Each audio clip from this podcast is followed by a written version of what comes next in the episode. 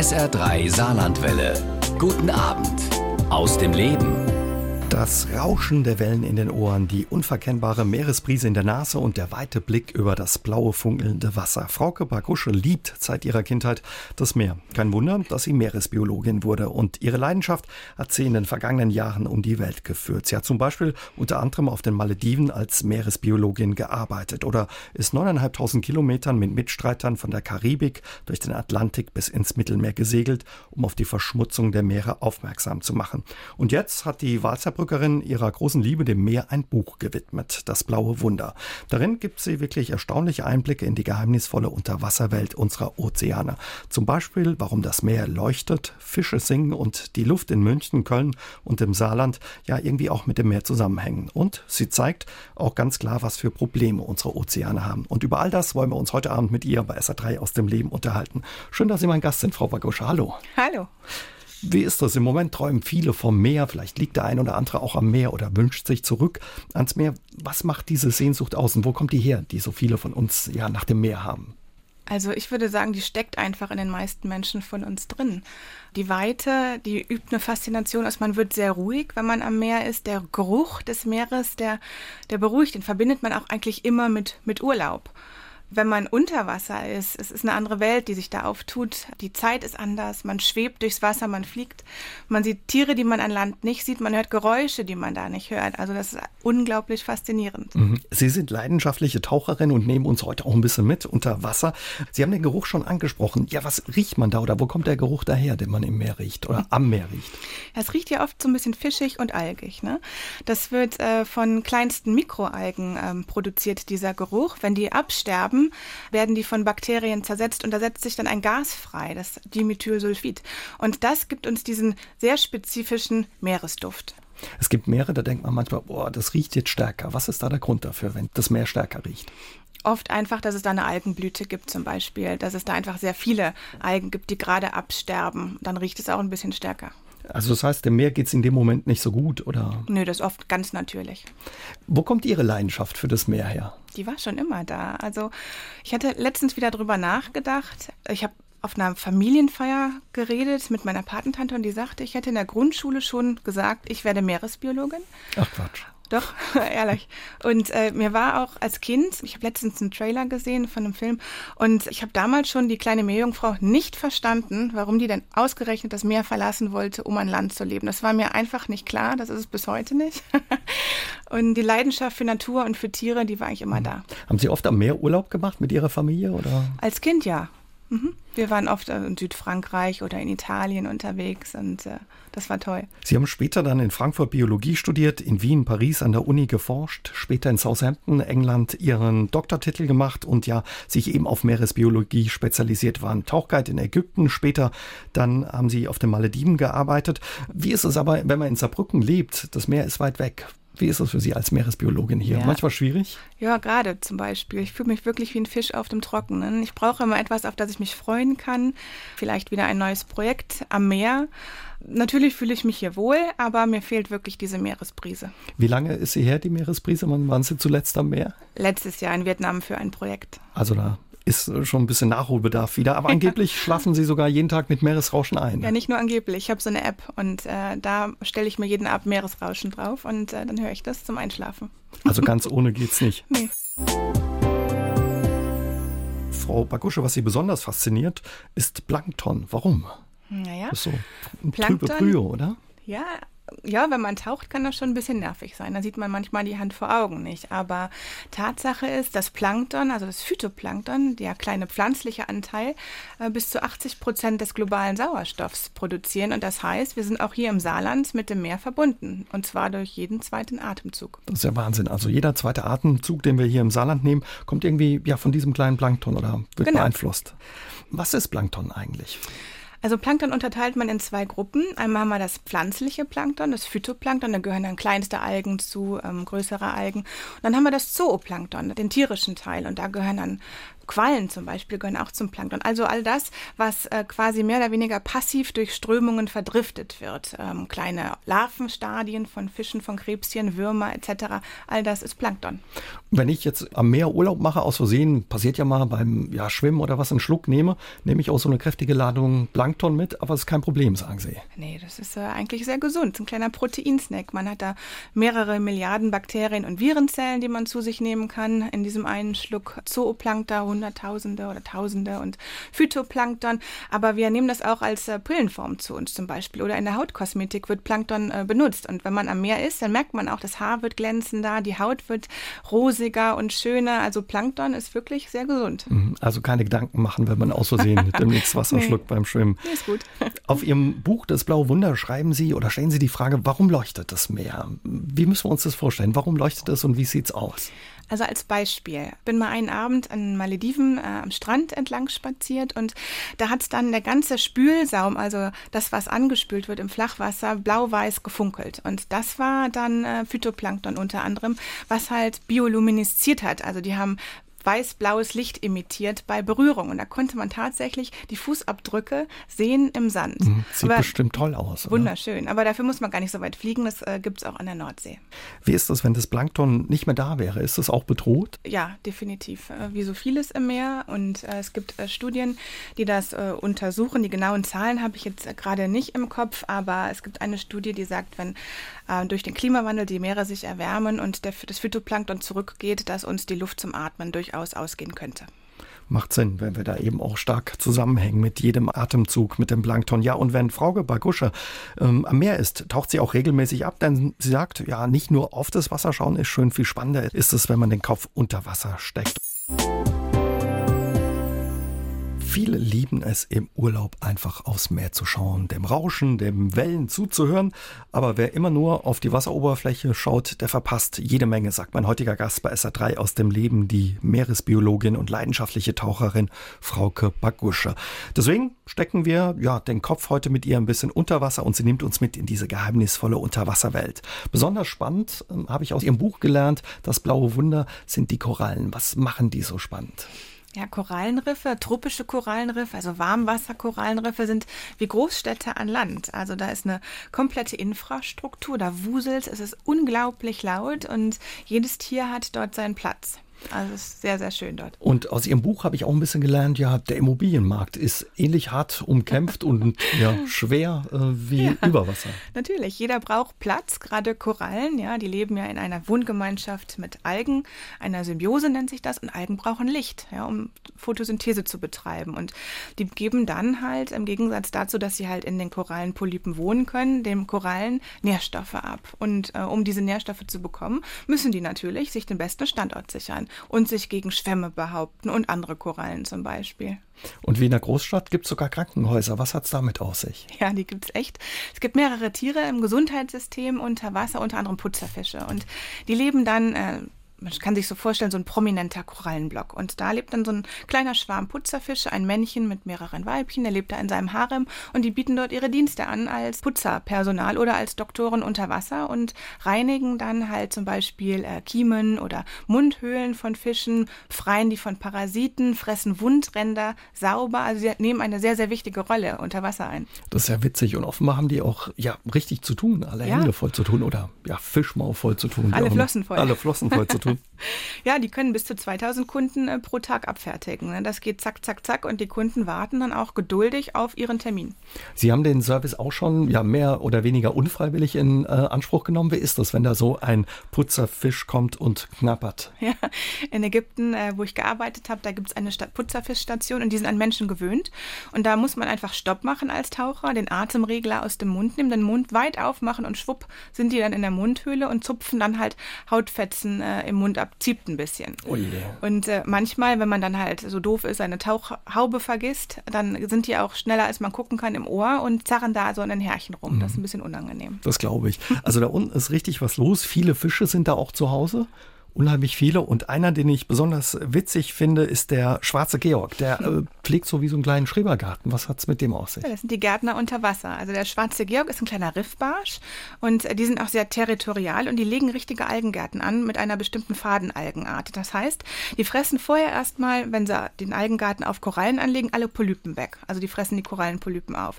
Und danach gärten und zupfen die Unkraut und ziehen andere Algenarten quasi raus mit ihrer Schnauze und tragen auch Eindringlinge weg, wie Schnecken zum Beispiel, und entfernen die aus ihrem Garten, weil das eine Algenart ist, die sie halt gut verdauen können und da achten sie sehr drauf. Das ist ja fast wie im Schrebergarten auf der Erde.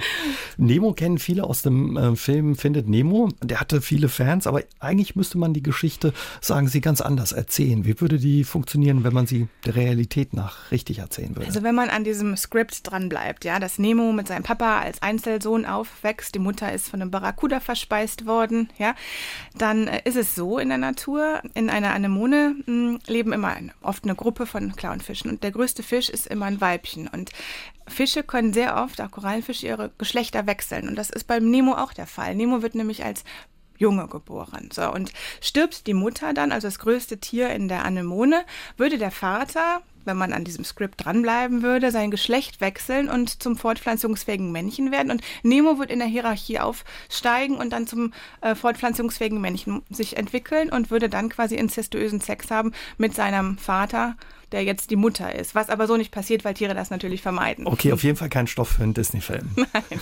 Überhaupt, ja klar geht's äh, unter Wasser auch ordentlich äh, zur Sache. Ganz anders Fischotter, die sind da ein bisschen rabiater. ja. Offenbar. Ja, die, äh, die sehen halt niedlich aus, ne? Flauschiges Fell, Knopfaugen, halten sich bei den Händchen. Wenn die sich miteinander verpaaren zum Beispiel, geht es oft rauer zu. Die verpaaren sich äh, Bauchseite an Bauchseite unter das Otterfell, für das die Otter ja auch jahrhundertelang gejagt wurden. So seidig glatt ist, gleiten die Männchen am Fell der Weibchen ab. Und dass das nicht passiert, beißen die sich halt im Gesicht der Weibchen fest und dann fehlt dann halt auch schon mal eine Nase. Und die Weibchen wehren sich natürlich heftig und dann werden die halt unter Wasser gedrückt. Die werden ne, so lange unter Wasser gedrückt, bis sie sich halt fügen oder manchmal sterben sie halt auch leider oh dabei. Prostitution gibt es sogar auch in den Meeren, die Pinguine. Ja, am Südpol, Sodom und Gomorra. Die Adelie-Pinguine zum Beispiel, die finden sich jedes Jahr zusammen zu Paaren und manche Pinguinmännchen kriegen dann aber keinen ab. Ja, also diese Bachelor sitzen dann am Rande der Pinguingesellschaft und äh, sind aber auch nicht untätig. Die sammeln Steinburgen, die sammeln kleine Kieselsteine, weil diese Kieselsteine sind extrem wichtig für den Nestbau. Also die erhöhen das Nest, damit das Schmelz und Wasser die Eier nicht beschädigt und das Eis die Eier nicht erfriert. Und das wissen auch die ähm, Junggesellen und die Weibchen, die keine passenden Steine finden, die watscheln manchmal dann auch zum Rande dieser Pinguingesellschaft und äh, machen den Junggesellen Avancen und kriegen dann für den vollzogenen Akt, schnappen die sich dann halt ein Kieselsteinchen und watscheln dann zurück zu ihrem nichtsahnenden Gatten. Und die Junggesellen wissen das offenbar und sammeln das so richtig schon. Genau. Der ist stumm wie ein Fisch, heißt es gerne, wenn jemand nicht unbedingt gerne viel redet. Doch dabei tut man den Fischen Unrecht, sagt Frauke Bagusche. Denn Fische sind alles andere als stumm und unter Wasser ist ordentlich Lärm. Dass Wale, Delfine und so irgendwie Geräusche von sich geben, wusste man, aber Fische? Mhm. Fische können äh, grunzen, fauchen, klicken zum Beispiel. Die machen eine Vielzahl von Geräuschen und das kann man unter Wasser ganz prima hören. Ich bin auch schon mehrfach angefaucht worden oder angebrummt, wenn ich mich einem Fisch zu nah genähert habe, in seinen persönlichen Bereich geschwommen bin. Das kann man wirklich sehen und hören. Mhm. Zuckt man wahrscheinlich im ersten Moment zusammen. Denkt, ups, was ist hier los? Oder? da wundert man sich schon. Die machen ganz viele Geräusche da unten. Äh, Sie haben schon gesagt, wenn man eben dem mal zu nahe kommt, Nemo ist, glaube ich, auch so einer, ne? Der, der Clownsfisch. Ja, der, der knurrt einen dann richtig an. Wenn man zu nah an seine Anemone kommt, dann greift er auch gerne mal an, schwimmt gegen die Tauchermaske oder beißt mal einen Finger, wenn man ihn dann ausstrecken möchte oder knurrt dann. Das sieht so süß aus, würde man ja. dem gar nicht zutrauen. Nee, ist wie ein kleiner Bullterrier. Wie machen die Fische diese Laute? Also es gibt so ähm, zwei Hauptmechanismen. Einmal wird die Schwimmblase angeregt durch verschiedene äh, Schallmuskeln und andere, da werden dann Knochenteile aneinander gerieben oder andere harte Körperteile. Das nennt sich dann Stridulation. Mhm. Seepferdchen zum Beispiel erzeugen so Laute glaubt man gar nicht, sind ja auch nicht so riesig, ne? Nee. Seepferdchen. Sie sind mit ganz unterschiedlichen ja, Lebewesen da unten schon geschwommen. Auch äh, Wale und Haie haben Sie getroffen. Wie ist das, wenn man die da trifft? Erhabend, also erhebend. Es ist, man, man fühlt sich sehr klein und nichtig, weil man ja eigentlich äh, in deren Lebensraum ist, in deren Zuhause und man ist dort ein Gast und dann schwimmt plötzlich so eine Wand an einem vorbei, so ein Buckelwal oder ein Wie Walhai. groß sind die? Riesig, ne? das, das kommt drauf an. Also ne, von, von ein paar Metern, von fünf Metern bis hin zu 13 Metern und größer. Ne? Das ist schon toll. Also es, es, man Rutscht das Herz nicht in den Tauchanzug ganz runter? also oder? es flattert vor Aufregung, weil ich mich so freue. Und es ist einfach wunderschön. Und man, man fühlt sich wirklich in seinen Platz verwiesen, ne? in, der, in der Evolutionsgeschichte. Man ist eigentlich nur ein kleiner Mensch. Wie ist das mit Haien? Hat man da keine Angst, wenn die einem begegnen unter Wasser? Also ich denke, wir sind ja alle mit dem weißen Hai aufgewachsen oder viele von uns und das schürt einfach eine Angst, die aber unbegründet ist, weil es gibt eine Datenbank vom Florida Museum zum Beispiel, ähm, die mappt dann halt alle Interaktionen von Haien mit Menschen und ich glaube im Jahr 2016 waren es fünf tödliche. Also Moskitos, ja, die Denguefieber und Malaria übertragen oder unsere Haushunde sind x-fach gefährlicher als Haie. Also die haben eben einfach noch mit diesem falschen Bild zu kämpfen. Ja, und das macht sich so gut in den Medien, ne? Haiangriff hier und da, ne? Also das ist ja, das ist ja Quatsch, es wird aufgebauscht. Heringe sorgen auch für Lärm unter Wasser. Was machen die für Lärm? Die drücken Luft aus äh, ihrer Schwimmblase in den Analtrakt und pupsen und äh, kommunizieren dann halt darüber im Schwarm. Und äh, im Englischen heißt es Fast Repetitive Tick und abgekürzt ist das FRT und im Englischen wird das Fart, also Futz ausgesprochen. Auch eine Art der Kommunikation. Also da unten in den Korallen ist ordentlich äh, was los. Ähm, Viel Lärm, viel Bewegung, wie in der Großstadt. Jetzt äh, sind diese Korallen aber auch ja so richtige Fundgruben für Medikamente. Man kann schon sagen, fast eine Apotheke. Was, was kann man da finden? Ja, also wir Menschen, äh, wir finden dort äh, zum Beispiel Antikarzinogene, also krebsabtötende und äh, antivirale, virenabtötende Medikamente. Das erste Medikament, was äh, aus einem Riff extrahiert wurde, aus der Kegelschnecke zum Beispiel, es, ähm, war zugelassen, glaube ich, im Jahre boah, 2000 fünf in Europa.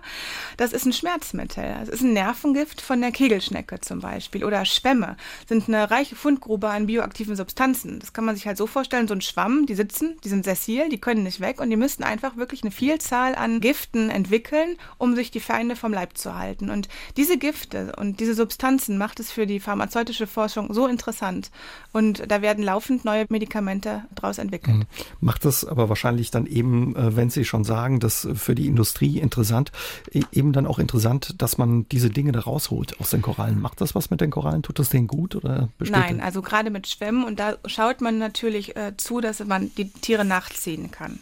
Ja, also im besten Fall sorgt man dafür, dass man das äh, synthetisch herstellt, diese Substanz, die man da gefunden hat, oder wenn das nicht geht, diese Schwämme zum Beispiel nachzieht und dann immer seinen Lieferanten hat und die Tiere im Riff belässt. Mhm. Wie geht's den Korallen überhaupt? Die sehen immer toll aus, aber manchmal hört man auch, die bleichen aus und haben ein bisschen zu kämpfen. Also den Korallen äh, weltweit, gerade den tropischen Korallen, geht es immer schlechter aufgrund des Klimawandels. Die Meereserwärmung führt dazu, dass Korallen äh, erbleichen. Also es kommt zur sogenannten Korallenbleiche und äh, das heißt, die Korallen sterben ab. Was bedeutet das für uns und vor allen Dingen auch die Meere, wenn die absterben?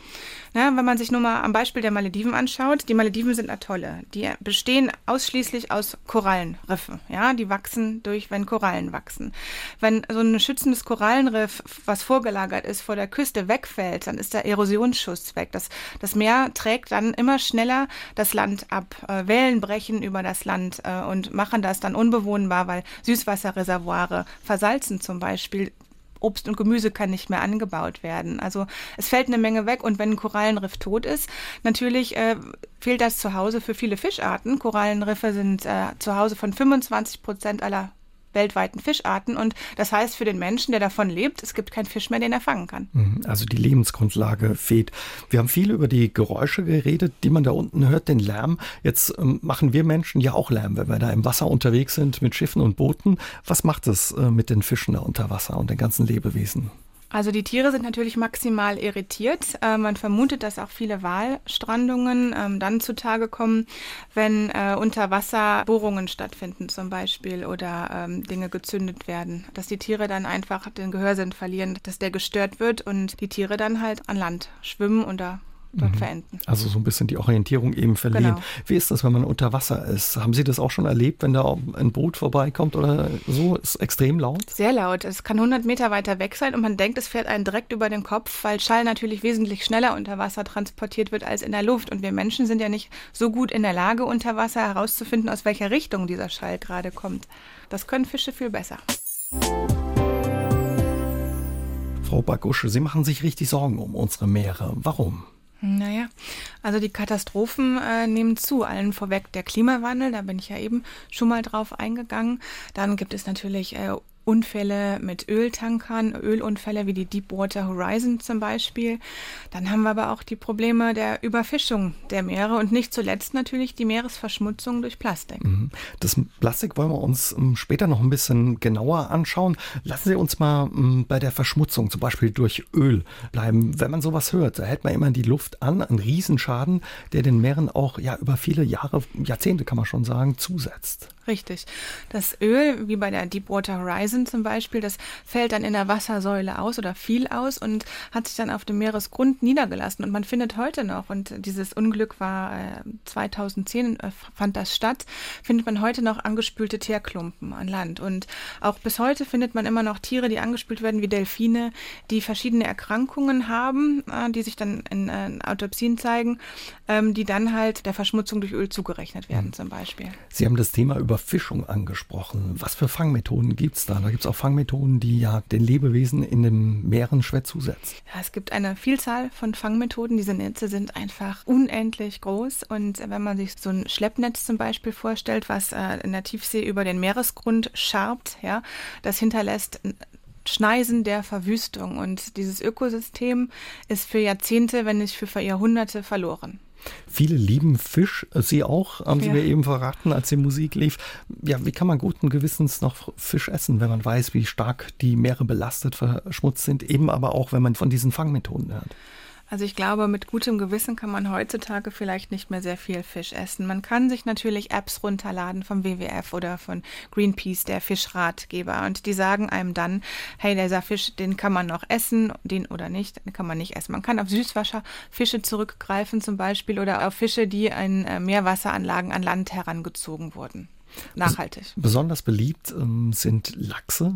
Die haben aber, schreiben Sie in Ihrem Buch, sehr stark teilweise in diesen ja, Fischfarmen mit Parasiten zu kämpfen. Ja, diese Aquakulturen sind nichts anderes als Massentierhaltung. Ja, den Tieren geht es dort sehr schlecht, leben auf engstem Raum mit einer Vielzahl von Fischen und das ist, kann man sich wie in einem Kindergarten vorstellen. Hat ein Kind Läuse, haben es dann innerhalb von drei Tagen alle Kinder. Das geht den äh, Fischen dort nicht anders, haben die eine Krankheit, dann breitet die sich rasend aus und nichtsdestotrotz landet der Fisch oftmals dann bei uns auf dem Teller und die Tiere haben ein sehr schlechtes Leben und sehr gelitten. Sie haben den Plastikmüll angesprochen, ein großes Thema und ein großes Problem für die Meere. Sie waren viel in der Welt unterwegs, haben unterschiedliche Meere kennengelernt, Ozeane. Wo ist Ihnen da was begegnet? Überall. Also das ist egal, ob man jetzt an der Ostsee ist, äh, im Nordatlantik, am Müllteppich oder in der Karibik. Man findet überall Plastikmüll. Plastikmüll ist wirklich allgegenwärtig. Am Strand, in der Wassersäule, in den Sedimenten. Man findet es immer und überall. Angeblich sogar in der Tiefsee auf 11.000 Meter, ja, 11 da sogar, Meter Tiefe. Da sogar sehr vermehrt im Marianengraben, am tiefsten Punkt der Erde. Da hat man eine sehr hohe Konzentration an Mikroplastik, also an kleinsten Plastikpartikeln. Man sagt bis zu fünf Millimetern im Durchmesser gefunden, die sich dort in Sedimenten niederlassen. Und die Tiere, die dort leben, ja, Planktoner, Zooplankta, die haben dort äh, dieses Mikroplastik dann auch gefressen. Und in jeder Probe hat man da dann wirklich Mikroplastik hm. in den Tieren gefunden. Angeblich eine Plastiktüte hat man da sogar gefunden. Richtig, tausende Kilometer vom nächsten Festland entfernt. Wie kommt die die dahin? Oder wie kommt der Plastikmüll dahin? Durch Meeresströmungen. Ne? Die, sie sind quasi wie, wie Bänder, die die Ozeane miteinander verbinden. Wir haben Tiefenströmungen, wir haben Oberflächenströmungen durch alle Meere und so wird dann der Müll von A nach B transportiert. Wie von, auf einem Förderband. Von was für Mengen sprechen wir da? Also man sagt, Manchmal habe ich einen Zahlendreher, aber ich glaube, wir haben es gerade 86 Millionen Tonnen Plastik in den Weltmeeren. Und äh, man spricht von einer Müllwagenladung pro Minute Plastikmüll, die in den Weltmeeren landet. Und man sagt auch, dass sich das Ganze bis zum Jahre 2030 verdoppeln soll und sogar vervierfachen bis zum Jahre 2050. Und das heißt dann, also wenn es so weitergeht wie jetzt, das heißt dann, wir haben mehr Plastik als Fische in den Ozeanen. Ob das Flussufer, der Wegesrand an der Nordsee, am Nordseestrand oder das tropische Paradies auf den Malediven, alle haben eins gemeinsam. Probleme durch die Vermüllung, durch Plastik. Was das mit unseren Meeren macht, darüber unterhalten wir uns heute Abend bei SA3 aus dem Leben mit der Meeresbiologin Frauke Baguscher. Wir haben schon ein bisschen drüber geredet, ähm, wie schwer oder wie, wie sehr die Meere belastet sind durch diesen Plastikmüll. Frau Bagusche, was hat der Müll aus dem Saarland ja mit dem Plastikmüll in den Weltmeeren zu tun? Man soll das nicht unterschätzen. Äh, auch unser Müll hier kann durchaus in Vietnam zum Beispiel landen, in Thailand. Äh, unser Müll wird exportiert und das fällt unter die Recyclingquote. Und ein Teil davon wird in Länder exportiert, aus den Augen, aus dem Sinn und kann dort nicht sachgerecht entsorgt werden. Die Menschen sind dort mit unserem Plastikmüll oder mit ihrem eigenen schon überfordert und dann kann das durchaus passieren, dass unser Müll, den wir hier produzieren, dort in den Meeren landet. Mhm. Das heißt, das kann sein, also der Joghurtbecher, den ich zum Frühstück irgendwie, äh, wo ich meinen Joghurt rausgelöffelt habe, kann sein, dass der irgendwann wieder per Fisch, mit dem Fisch wieder bei mir auf dem Teller landet. Richtig, als Mikroplastik. Der hat sich dann vielleicht im Laufe der Zeit in immer kleinere Teile fragmentiert. Die wurden mit äh, Plankton verwechselt von einem Fisch. Das Plastik ist so klein, das Mikroplastik, dass sich das dann halt in den Zellen niederlässt in dem Fisch und der landet dann bei uns auf dem Teller. Besonders viel von diesem Mikroplastik, äh, habe ich aus Ihrem Buch gelernt, findet man zum Beispiel auch in Muscheln. Ja, das sind ja Filtrierer. Die ernähren sich ja nur von Plankton und da reichert sich schon eine Menge an Mikroplastik in so einem kleinen Körper an. Und wenn man dann eine Portion Muscheln isst, kann man dann auch schon mehrere Mikrogramm, Milligramm ähm, Mikroplastik zu sich nehmen. Da vergeht einem der Appetit, ja. Ja. Sie waren im vergangenen Jahr in Vietnam. Was haben Sie da erlebt? Sie haben die Leute da auch geschult, informiert über das Problem das, ja. ja mit dem Plastikmüll? Ich war dort an Unis unterwegs mit, zusammen mit Kollegen und im Naturschutzgebiet und wir haben dort verschiedene Schulungen gegeben, einmal über nachhaltige Fischerei, dann wieder über die Plastikvermüllung und über wie pflanzt man Korallen. Und äh, da war ich sehr schockiert, muss ich sagen. Da war Müll überall. Und Vietnam gehört auch zu den Ländern. Der Mekong ist einer der Flüsse von den zehn Flüssen, die am meisten Plastikmüll in die Meere transportieren. Mhm. Und äh, da habe ich mit Kollegen gesprochen und als ich gerade da war, lagen dann in einem der größten Schiffsterminals, Containerhafenterminals in Ho Chi Minh City, Container.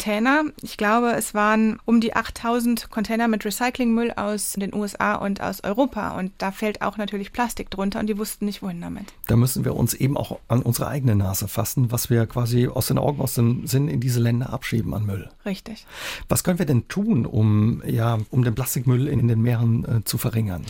Also man selber kann durchaus eine Menge tun, auch hier im Saarland. Meeresschutz fängt zu Hause an mit jeder bewussten Kaufentscheidung. Kaufe ich jetzt das Produkt, das jetzt zehnmal in Plastik eingewickelt ist, oder kann ich dafür eine geeignete Alternative finden? Und das gibt es zumeist oft. Gerade auch Mikroplastik in der Kosmetik, da kann man äh, ausweichen auf Naturkosmetik und man kann wirklich eine Menge machen. Mhm. Da gibt es Apps, äh, wo man Genau, da gibt es Apps, die heißt zum Beispiel äh, Code Check und da kann man diesen Strichcode abscannen und der sagt einem dann, hey, da ist Mikroplastik in der Kosmetik und dann dann benutzt man die zum Beispiel nicht. Mhm. Trotz alledem ganz auf Plastik zu verzichten, das wird schwierig.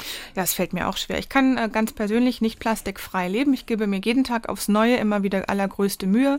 Und natürlich verzichte ich auf viele Dinge wie Plastiktüten, Mikroplastik etc. Aber nichtsdestotrotz finde ich es eigentlich unmöglich, mhm. komplett auf Plastik zu verzichten. Es gibt ja viele Läden, die sich darauf spezialisiert haben, auf Plastik äh, zu verzichten, so unverpackt Läden, aber häufig sind die Sachen da auch sehr teuer.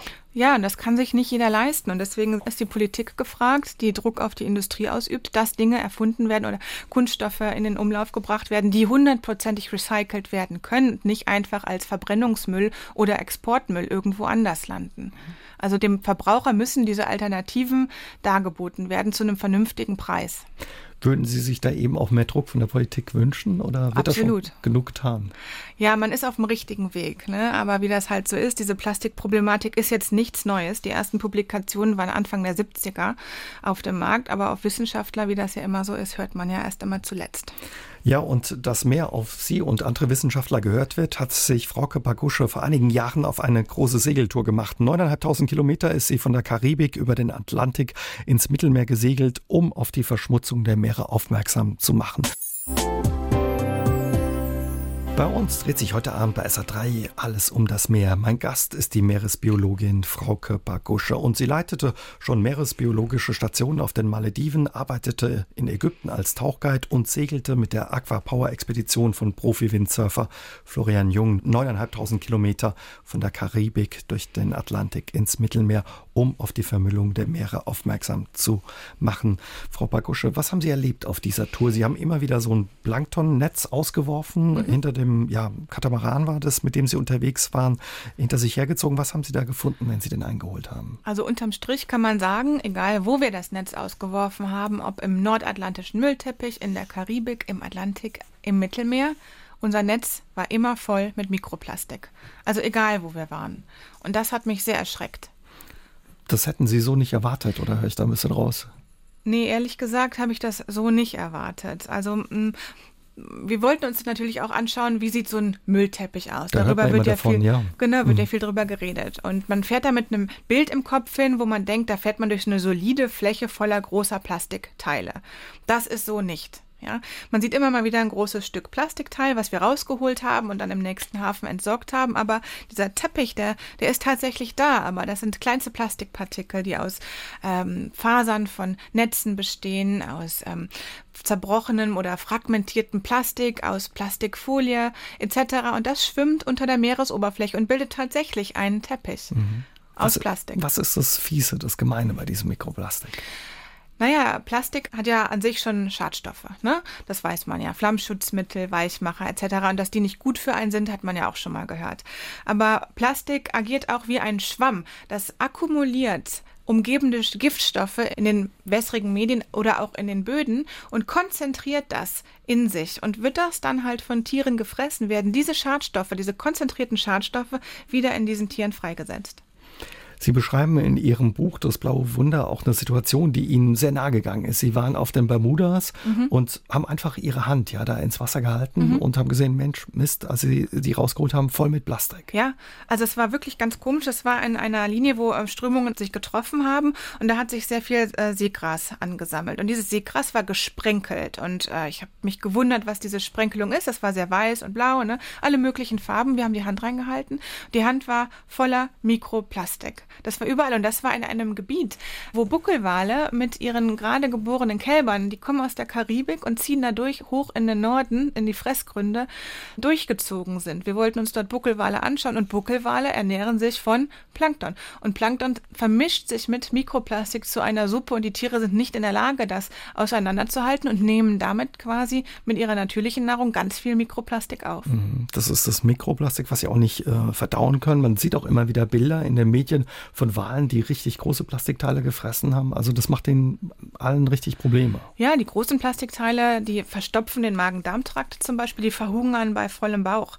Es ruft Entzündungen hervor, Verletzungen im Magen-Darm-Trakt. Ja, und das Mikroplastik kann dann wirklich so klein sein im Nanometerbereich, dann in die Zellen wandern und dort Giftstoffe freisetzen. Mhm. Also es ist wichtig, dass ähm, sich da was ändert, dass da was passiert. Darauf wollten Sie aufmerksam machen, weil Sie eben auch auf Ihrer Reise über ja, 70 Tage waren Sie unterwegs, äh, zehn Wochen, neuneinhalbtausend Kilometer, eben auch die schönen Seiten des Meeres, der Ozeane erlebt haben. Was waren so schöne Momente? Hm, wunderschön ist es, wenn man ganz, ganz früh morgens Schicht an Deck hat und Delfine einen begleiten, äh, die in der Bugwelle dann schwimmen mit einem. Oder man gar nicht so weit weg vom Boot dann plötzlich ein Walblas, also Atemwasser von einem Wal sieht. Oder eines Nachts ist ein Komet runtergekommen und ich hatte gerade Deckdienst und das war einmalig. Also es war wunderschön. Was das Verrückte ist, Sie waren da ja zehn Wochen unterwegs und sind eigentlich seekrank. Wie ja. haben Sie das gemacht? Also ich habe erst mal geschaut, kann ich das äh, überhaupt aushalten? Und wir hatten relativ raues Wetter. Ich habe natürlich sehr viele Medikamente genommen. Es gibt so Pflaster, die man sich hinters Ohr kleben kann. Die sind sehr stark hochdosierte Seekrankheitsmedikamente. Die helfen bedingt. Mir war trotzdem schlecht. Aber nachdem ich dann den ersten Sturm überlebt habe, ohne halt komplett auszufallen, man ist ja eine Gefahr für sich selber und für das Team, habe ich gedacht, okay, dann kann ich auch den Rest durchhalten. Aber mir war wirklich konsequent schlecht. Aber ist es nicht unheimlich, gerade wenn Sie so einen Sturm ansprechen, ja auf dem ähm, Atlantik da mit so einem kleinen Katamaran unterwegs zu sein? Also mulmig kann einem da schon werden, aber man muss sich einfach vor Augen halten. Ich meine, das Leben kann schneller um sein, es kann auch hier in Saarbrücken schneller um sein, als man gucken kann. Um mich vorzubereiten, bin ich tatsächlich nach England gefahren und habe ein Sea Survival Training vorher gemacht. Was, was lernt man da, wenn man über Bord geht? Fünf Minuten länger zu überleben. Na, immerhin. Uns hat eine Mail von einem Hörer erreicht. Wir hatten vorhin auch ja über Fische, über die Überfischung gesprochen und die Aquakulturen. Und er würde gerne wissen von Ihnen, was der Unterschied ist zwischen Aquakulturen und kontrollierten ökologischen Aquakulturen? Das ist ein großer Unterschied. Also Aquakulturen, hatte ich ja gerade angesprochen, ist eigentlich nichts anderes oder ist eine Massentierhaltung. Und Tiere in Massen werden schnell krank. Damit das nicht geschieht, wird den Tieren relativ viel Antibiotika ins Futtermittel zugesetzt. Dieses Futtermittel wird nicht komplett gegessen, sinkt zu Boden und diese Antibiotika breiten sich in der Umwelt aus, in der Meeresumwelt und verschmutzen diese. Und so können dann auch multiresistente Keime entstehen, zum Beispiel, die uns früher oder später gegebenenfalls auch schaden können. Dann haben wir noch parasitären Befall in Aquakulturen und marine Lebensräume können zerstört werden. Guckt man sich so Shrimps an, die in Asien gezüchtet werden, dafür werden ganze Mangrovenwälder gerodet. Ja, und Mangrovenwälder sind extrem wichtig. Äh, Küstenschutz, äh, die nehmen sehr viel CO2 auf. Und so eine zertifizierte ökologische Aquakultur, die achtet genau auf diese Dinge. Ja, da werden keine Lebensräume zerstört, es werden keine Chemikalien und gentechnisch veränderten ähm, Mittel eingesetzt und auch auf die Lebensbedingungen der Angestellten wird geachtet. Diese Aquakulturen, die Sie in Asien ansprechen mit den Shrimps, kann es passieren, dass da auch die Shrimps herkommen, die wir im Supermarkt bei uns kaufen? Ja, absolut.